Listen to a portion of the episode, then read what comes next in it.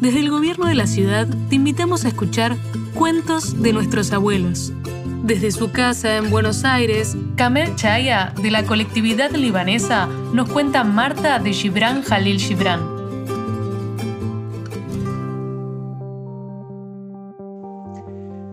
Cuando Marta estaba aún en la cuna, perdió a su padre.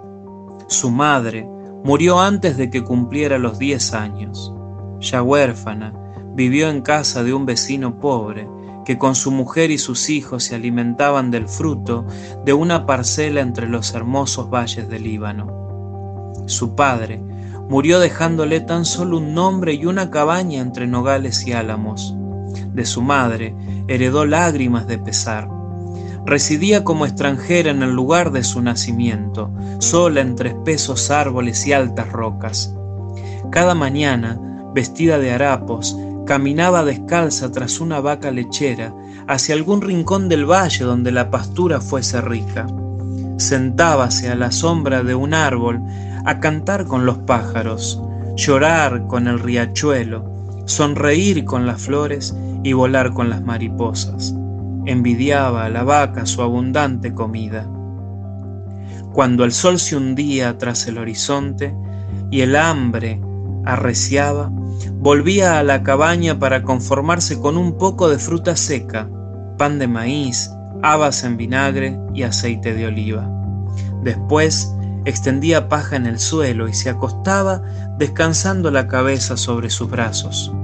Dormía y suspiraba porque la vida fuese un solo sueño, largo y profundo. Poco antes del alba, su tutor la despertaba con brusquedad para emprender las faenas del día. Levantábase asustada ante su rudeza.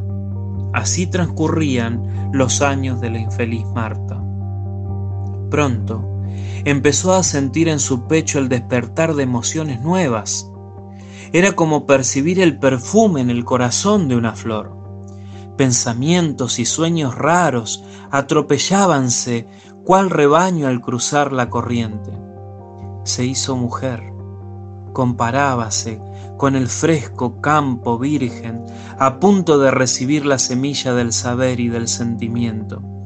Era una joven humilde y pura a la que el destino exilió a ese rincón del campo, donde la vida discurría monótona en todas sus fases durante las cuatro estaciones del año. Era cual sombra de algún dios desconocido flotando entre el sol y la tierra. Los habitantes de las ciudades populosas saben poco de cómo se vive en los pueblos y aldeas del Líbano. Los arrastra la corriente de la civilización moderna. Olvidan la filosofía de una vida hermosa y sencilla, llena de pureza y claridad espiritual. Si volviéramos el rostro, la veríamos sonreír con la primavera, dormir al sol del verano, cosechar en el otoño y reposar en el invierno, a semejanza de madre natura en todos sus vaivenes. Materialmente somos más ricos que esos aldeanos, pero su espíritu es más noble que el nuestro. Sembramos mucho, pero nada recogemos. Lo que siembran, ellos mismos lo recolectan. Somos esclavos de nuestros apetitos, y ellos los niños de su contentamiento. Bebemos de la copa de la vida un líquido empañado de amargura, desesperación, temor y fatiga. Ellos beben de la vida su más puro vino. A sus 16 abriles, el alma de Marta era como un espejo bruñido que reflejaba lo más grato del campo y su corazón como el ancho valle en que repercute el eco de mil voces.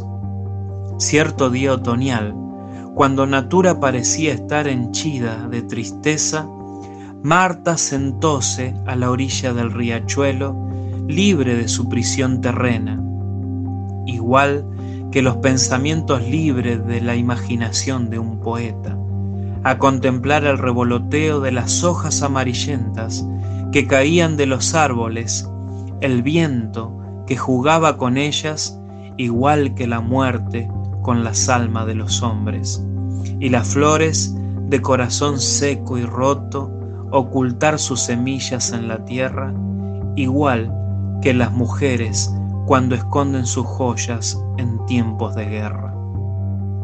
En ese instante, escuchó un resonar de cascos sobre las piedras del valle. Volvió el rostro y vio a un joven a caballo acercarse a ella.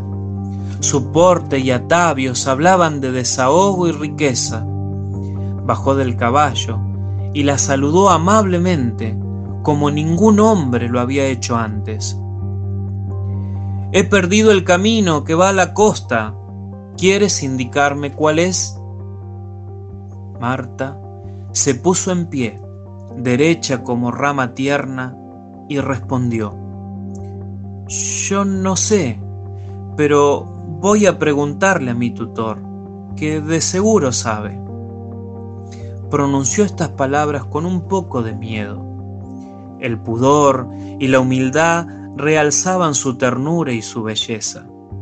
Ya iba a correr cuando el joven la detuvo el vino rojo de la juventud corrió con fuerza por sus venas y súbitamente dijo, No, no vayas. Marta permaneció azorada y sintió que la voz de él la inhibía de todo movimiento. Lo miró de reojo y él, en forma desconcertante, le sonrió con ternura que la tuvo a punto de llorar de dicha. Recorrió con mirada afectuosa y pasión creciente sus pies descalzos, su talle grácil y su desaliñada cabellera. Marta permaneció siliente y avergonzada, sin poder caminar ni alejarse, ni acertar a comprender por qué no tenía fuerzas para hablar. Aquella tarde, la vaca regresó a la cabaña sin su pastora su protector la buscó por todo el valle, pero no la encontró. Le gritó por su nombre y no hubo otra respuesta que la del eco de las cavernas y el susurro del viento en los árboles. Volvió triste a su cabaña. La esposa lloró en silencio toda la noche, diciendo en su interior, la he visto en sueños entre las garras de una bestia salvaje que la despedazaba mientras sonreía. Esto es lo que pude espigar de la vida de Marta en aquella preciosa aldea. Lo supe por un viejo aldeano que la conoció desde niña. Desapareció, dejando lágrimas de pesar en la mujer de su tutor y un recuerdo patético que recorrió el valle en alas de la brisa mañanera y luego se desvaneció como el aliento de un niño sobre el cristal de una ventana. Gracias por escuchar este episodio de Cuentos de nuestros abuelos, historias que siguen vivas gracias a nuestros mayores. Hasta la próxima.